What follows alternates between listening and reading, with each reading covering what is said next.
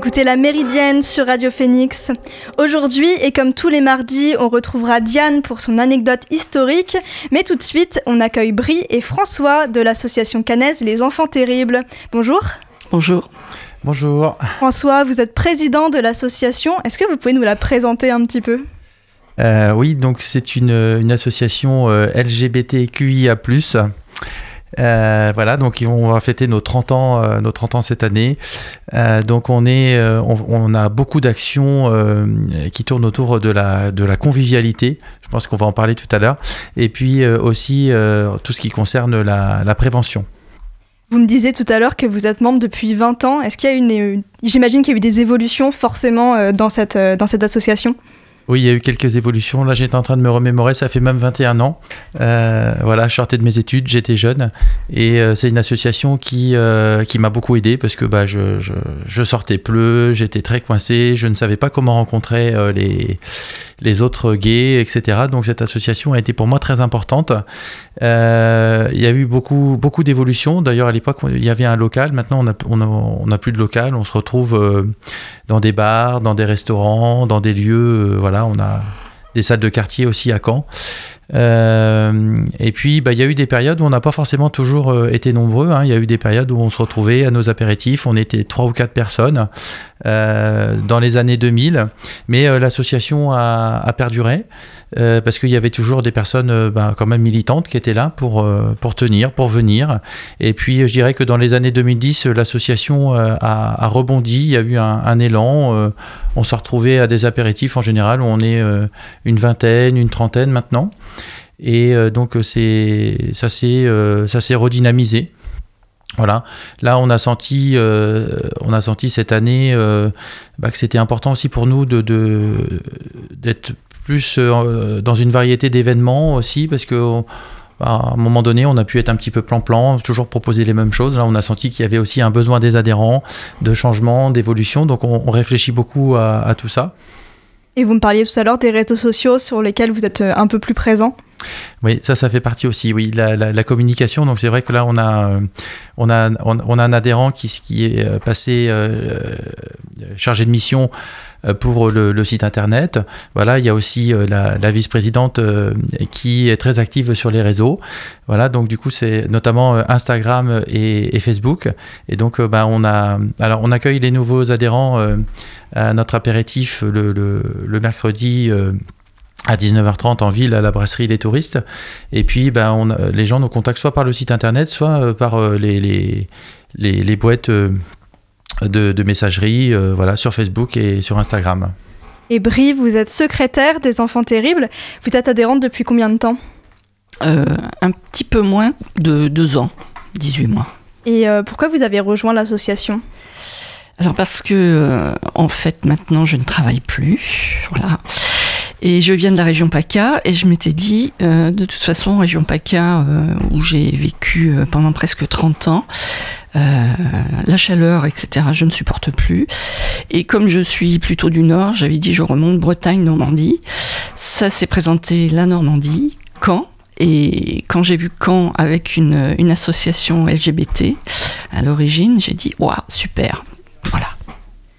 Et euh, dans l'association, vous accueillez un public qui est très varié, de tout âge, avec tout profil. C'était important pour vous euh, de réunir euh, bah, des personnes différentes? Oui, oui, c'est vraiment très important pour nous, vraiment d'accueillir toutes les personnes.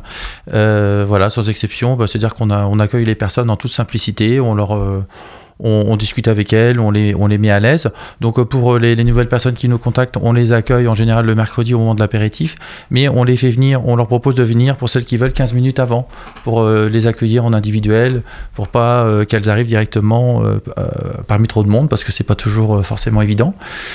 Et puis voilà, après on pose un petit peu des questions sur la vie des personnes, mais très léger, quoi. On n'est pas là pour savoir euh, l'histoire de la personne, etc. Euh, Et voilà. on présente l'association. Bien sûr. En fait, ouais. ouais. Et en parlant d'apéritifs, donc vous organisez euh, des apéritifs conviviaux. C'est tous les mercredis soirs à 19h30 ou 19h15, donc euh, si vous êtes nouveau, nouvelle. Et donc vous vous retrouvez autour d'un apéritif convivial dans la brasserie Les Touristes. vous faites ça depuis combien de temps? Euh, alors, on a changé d'endroit plusieurs fois, hein, mais euh, bah, je crois que depuis le début de l'association, il me semble. Voilà. Et ces moments, ça représente euh, quoi pour vous? Eh ben, moi, j'essaye d'y être vraiment au maximum. Et moi, j'ai- j'aime beaucoup ces moments parce que c'est vraiment la convivialité, quoi.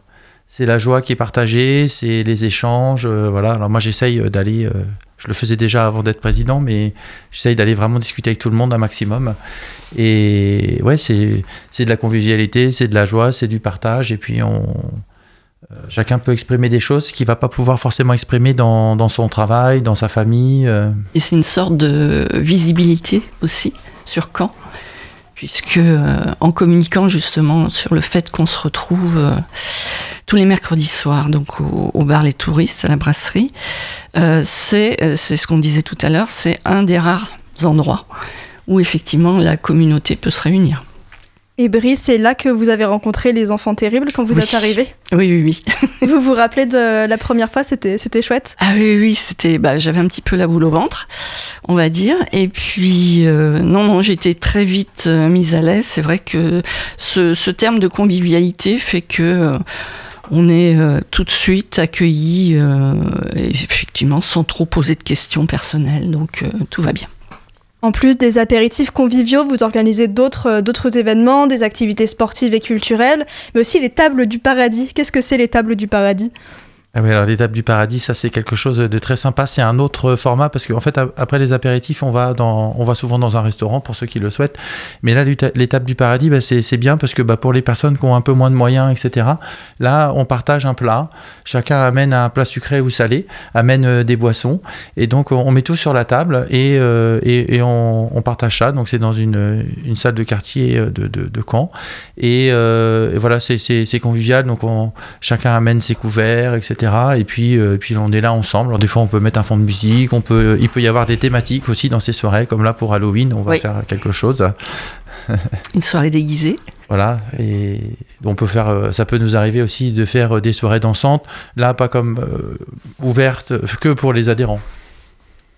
Quand je vous ai rencontré la première fois, c'était à Place aux Assauts. Euh, une de vos membres m'avait présenté les Enfants Terribles comme une association qui se voulait non militante. Est-ce que vous pouvez peut-être nous expliquer un petit peu?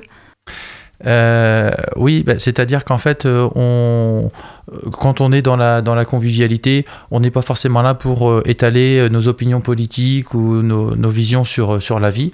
Évidemment, ben, si on regarde l'ensemble de nos actions, aider euh, les, les- le public LGBTQIA+, à, à sortir de l'isolement, etc., évidemment, on va, tout ce qui va tourner autour de la prévention, on va pouvoir euh, voir ça comme étant du militantisme, mais c'est pas le, but direct, c'est pas forcément comme ça qu'on s'affiche euh, au départ parce que on n'est pas là pour euh, afficher, imposer nos opinions à tout le monde. On a des adhérents qui sont de tous bords politiques, etc. Et l'association se veut vraiment d'être ouverte à tout le monde, sans jugement ni ségrégation, quelle qu'elle soit. Le Disons but. qu'on- pardon. Allez-y, Brie. Disons qu'on peut, on peut euh, parler de militantisme du fait de vouloir être euh, vu, quand je parlais de visibilité, euh, où il y a très peu d'endroits, et que c'est pour ça aussi qu'on participe tous les ans à la Pride, à la marche des fiertés de Caen, qui est très importante, Mm. parce qu'il y a très peu de, alors non seulement des endroits, mais des moments où effectivement la communauté peut être euh, ensemble et euh, sous une certaine forme de, militantisme, euh, montrer qu'elle existe et que bah il n'y a pas de problème quoi. Oui, votre but finalement, c'est d'avoir un peu deux pans, à la fois d'avoir des moments un peu plus euh, conviviaux où on ne parle pas trop de lutte, ou en tout cas vous euh, juste vous profitez ensemble, et des moments peut-être euh, plus euh, de lutte. C'est ça. Vous n'êtes vraiment pas déconnecté des luttes LGBTQIA+. Brice, c'est ce que vous disiez sur la visibilité, notamment aussi lutter contre l'isolement social des personnes queer, qui sont souvent rejetées quand même encore, et aussi lutter contre les, les discriminations? Oui. Vous faites, j'ai cru comprendre, de la prévention même dans des, dans des établissements scolaires? Oui, alors on en a l'association en a déjà fait euh, il y, a, il y a quelques années et là justement on est euh, on souhaite le, le- le relancer parce que ben, on est contacté régulièrement par les personnes. Donc là ben, on est en train de, de comme on fait d'habitude hein, de, de, de consister une équipe avec euh, des gens qui sont motivés pour y aller. Voilà, bon moi avec mon travail je peux plus y aller maintenant mais euh, c'est dommage parce que c'est quelque chose que je trouve sympa d'aller sensibiliser les jeunes. Vous Euh, l'avez fait? Non, je ne l'ai pas fait, mais c'est quelque chose qui, qui me plairait beaucoup parce que je trouve que c'est plus les gens sont jeunes, euh, sensibilisés, euh, plus euh, bah voilà, on va gagner en paix dans notre société, etc. Ça, facilite l'intégration, c'est évident. Et puis il y a une demande. Ouais. Au forum, on a été justement contacté par infirmière ou, ou professeur. Mm. Vous faites aussi de la prévention contre les infections sexuellement transmissibles? Oui, donc en fait, bah, par exemple, tous les, nouveaux adhérents et adhérentes, on leur, offre une enveloppe avec des, préservatifs, etc. De, voilà, adaptés aussi, des préservatifs féminins pour, pour les femmes, et puis avec des livrets explicatifs, etc. Voilà, donc ça, ça fait partie aussi de des choses qu'on fait, qui font partie aussi du côté militant.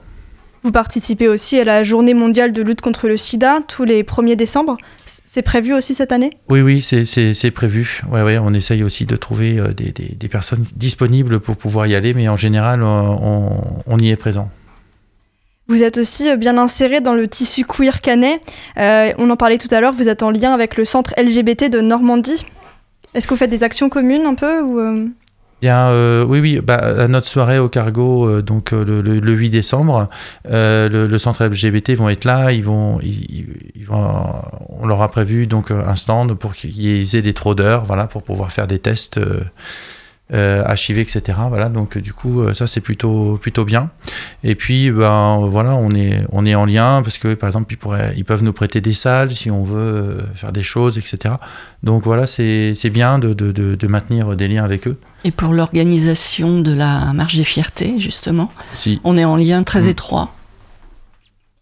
Vous êtes aussi membre de l'association RAVAD, donc le réseau d'assistance aux victimes d'agression et de discrimination. Euh, vous faites donc des actions avec également? Euh, oui, oui, bah, c'est-à-dire qu'en fait, ça nous permet euh, de pouvoir rediriger euh, des, des, personnes qui nous contactent et qui ont subi des agressions parmi nos adhérents et adhérentes. Et donc, bah, c'est important effectivement d'adhérer à ce type d'associations qui vont pouvoir faire un travail que nous, on va pas forcément savoir faire. Quoi. Voilà, notre domaine, c'est la convivialité et la prévention. Et après, bah, chacun, son, chacun son domaine. Donc là, au RAVAD, ils ont des, des, personnes spécialisées, des avocats, des juristes pour poursuivre ces activités-là. Donc, euh, donc voilà, donc c'est important pour nous, euh, effectivement, d'adhérer à ce type de structure. L'association, on l'a dit, elle a déjà 30 ans et on en a parlé, euh, il y a une soirée au cargo qui est prévue à l'occasion, ce sera le 8 décembre, mais la billetterie, elle est déjà ouverte. Qu'est-ce qui est prévu pour cette soirée? Bah, on, a envie de garder un petit peu la surprise, hein, mais on a, on a fait appel quand même à, un DJ euh, de, renom, voilà, parce qu'on a envie vraiment de, marquer le coup, de marquer le coup, que ce soit festif, que ce soit joyeux, et puis euh, voilà, parce que bah, justement, il n'y a, a, pas beaucoup de soirées où on peut danser. Euh, avec le, public LGBT, il n'y a plus grand chose à Caen. Et donc, bah, voilà, le but de, ces soirées, bah, c'est de passer des bons moments aussi. Et puis, voilà, on, bah, ça peut être l'occasion aussi euh, de, montrer que l'association existe. Euh, bah, moi, ça m'a aidé quand j'étais jeune, ça peut aider aussi d'autres personnes, c'est important. Donc il faut qu'on se montre. Le forum des associations, c'est bien, mais dans ces types de soirées, on va accueillir vraiment euh, un public large. Voilà, on sait que tout le monde n'adhérera pas à notre association, mais il y en a qui vont dire Ah, ça, moi, ça me plaît, j'ai envie d'y aller, ça me colle, et puis, voilà, puis simplement passer passer, un bon moment joyeux. J'imagine que c'est aussi l'occasion d'une sorte de rétrospective sur tout ce que vous avez pu faire avec les enfants terribles. Oui, oui, tout à fait, tout à fait. C'est important. Et puis c'est euh, aussi euh, ben, euh, comment dire, valoriser aussi toutes les personnes qui ont soutenu l'association depuis 30 ans. Voilà, on a, on a encore quelques adhérents qui sont, il n'y en a pas beaucoup, mais qui sont là depuis 30 ans. Voilà, donc du coup, c'est aussi une façon de, de, de, faire de la reconnaissance pour l'association, pour les personnes qui ont, qui ont contribué. Alors à l'origine, l'association était une association d'étudiants, euh, voilà. Et c'est vrai que on aimerait bien aussi euh, qu'elle se rajeunisse un petit peu en ce moment parce que il y a, on a, y a pas autant d'étudiants qu'il y avait euh, au départ. Et c'est pour ça que vous axez aussi un peu plus sur les réseaux sociaux? Tout à fait, voilà, notamment Instagram hein, qui va toucher les plus jeunes et je trouve que c'est bien parce qu'on a, voilà, on sent que c'est déjà en train de, de, se rajeunir. Et puis aussi, bah voilà, on était à la base une association gay lesbienne et donc maintenant bah, on s'ouvre vraiment aussi à tout, tout, type de public. Voilà. Et euh, donc voilà, on a notamment fait euh, cette année une AGE pour changer, euh, modifier justement les statuts, une partie des statuts sur ce sujet. voilà, bah, pour préparer aussi nos adhérents, adhérentes, bah, voilà, à, du nouveau, à du changement. Et puis moi je dirais éviter que que l'association bah, se sclérose en fait aussi. Voilà, ça, va évoluer, bouger. Et durant ces 30 ans, est-ce que vous pensez, euh, ces 30 ans, 20 ans, un an, en fonction de depuis combien de temps vous êtes dans, dans l'association, mais est-ce que vous avez peut-être une anecdote, un souvenir un peu marquant, une rencontre à nous raconter? Brie, vous avez en tête quelque chose? Ah là, c'est, je, je suis surprise. non, je, je, François? Euh, Oui, moi aussi, je suis surpris. Euh... Ah si, je peux dire. Ah.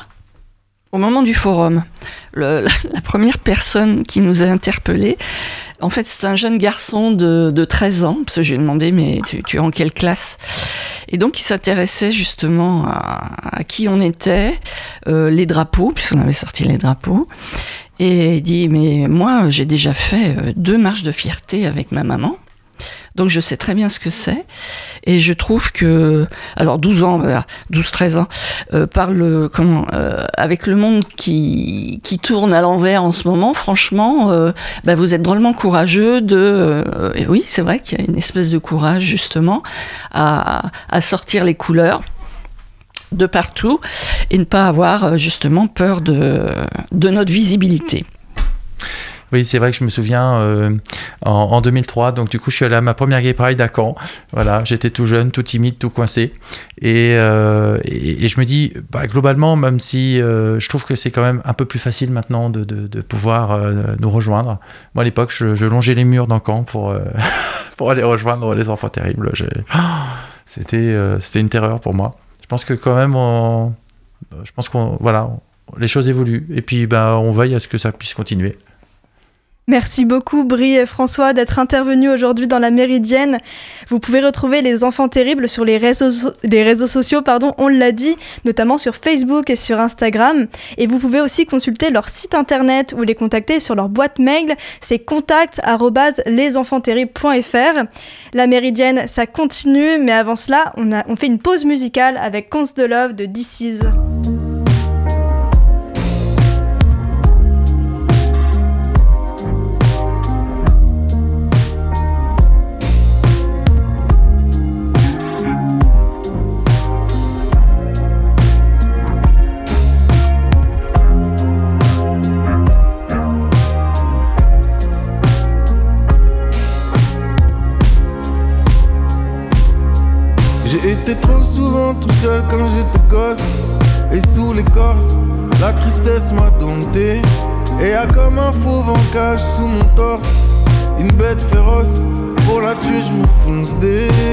Cœur inflammable, je cache un tel vacarme.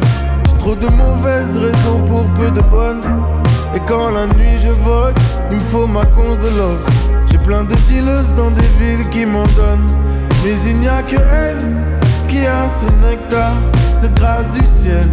Ce genre de vitesse, de lumière, il n'y a que elle qui tard le soir dans ses bras m'enlace. Comme la vie tout entière, il me faut ma conce de l'or, il me faut ma conce de. Donne-moi ma conce de l'or, donne-moi ma conce de l'or. Ce sera jamais assez, y a le poids du passé. Y'a que sous que sous effet, que j'arrête d'y penser. J'ai la vie qui est cassée, pas si facile d'effacer. Y'a que sous cons, que sous effet, que j'arrête d'y penser. N'y a que elle. Il n'y a que elle. Qui a ma cause de l'or, qui a ma cause de l'or? Il n'y a que elle qui a ce nectar, cette grâce du ciel. Ce genre de vitesse, de lumière, il n'y a que elle qui tard le soir dans ses bras m'enlace. Comme la vie tout entière, moi ma cause de love, moi ma cause de love. Elle a ma cause de love, elle a ma cause de love.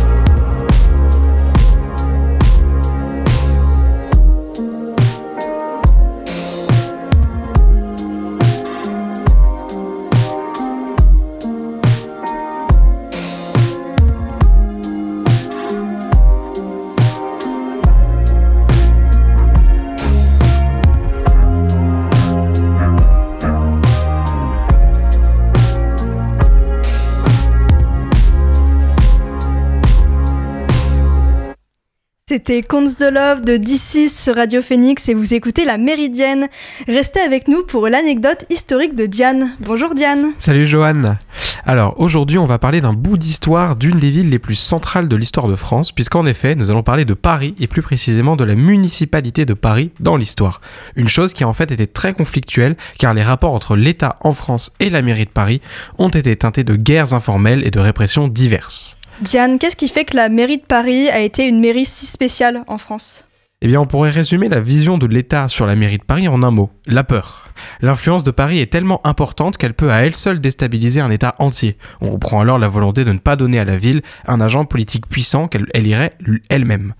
De fait, dans un premier temps, en 1260, Saint-Louis crée la première municipalité de Paris en donnant à la Corporation des marchands de l'eau des droits administratifs de gestion de la navigation. La corporation obtient alors le monopole des flux marins dans les fleuves de Paris. Mais un vicomte royal demeure dans la ville et reste théoriquement le maître de la ville. Sauf que les bourgeois de Paris n'en font qu'à leur tête et commencent à élire leur prévôt des marchands eux-mêmes. Et ce prévôt va exercer une concurrence énorme contre le vicomte et au final contre le roi. Et cette concurrence, elle se manifeste, pardon, comment durant l'époque médiévale?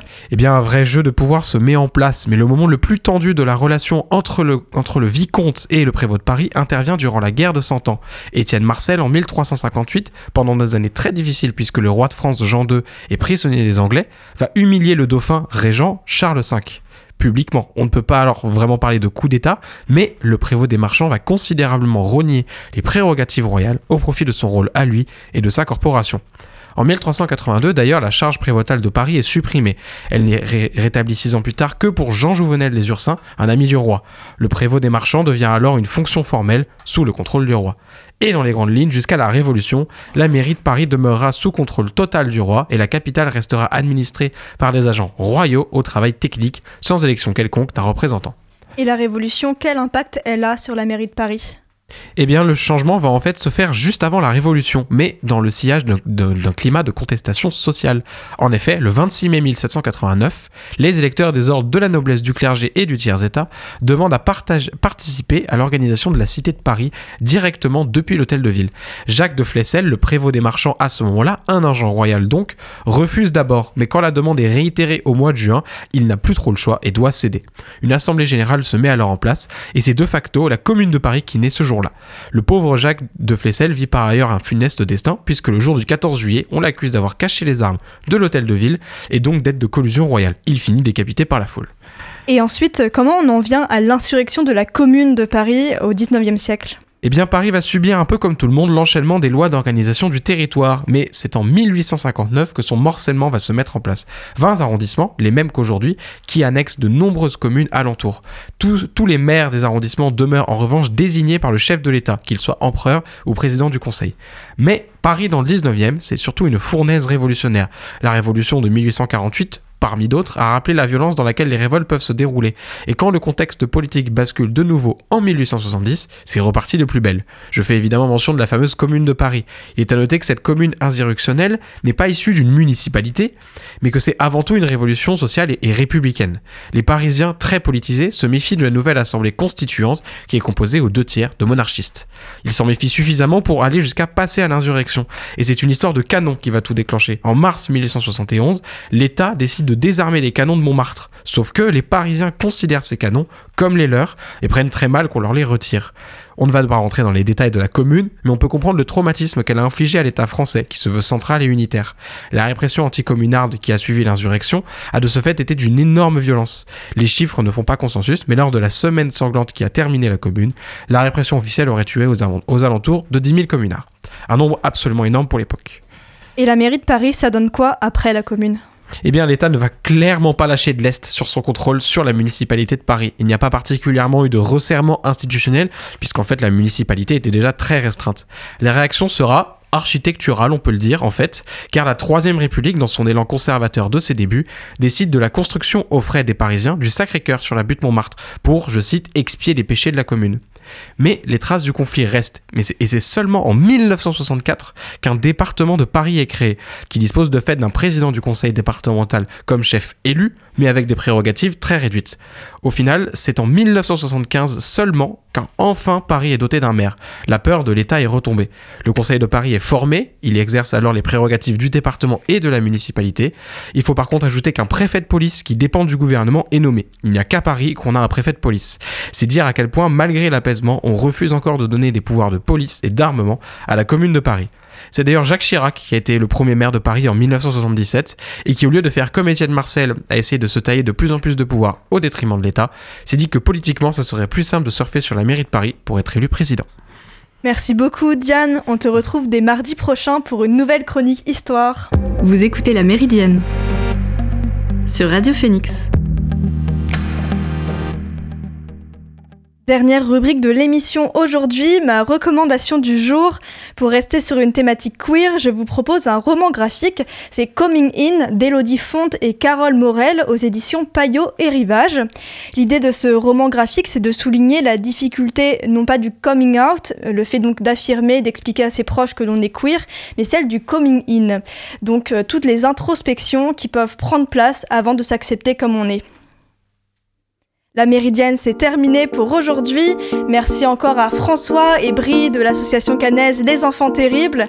Merci à Diane pour ses chroniques histoires tous les mardis. Merci à Lucas, à la technique. Et nous, on se revoit demain pour une nouvelle méridienne. En attendant, vous pouvez retrouver Elvire pour l'actualité culturelle dans La Belle Antenne. Rendez-vous à 18h sur Radio Phoenix.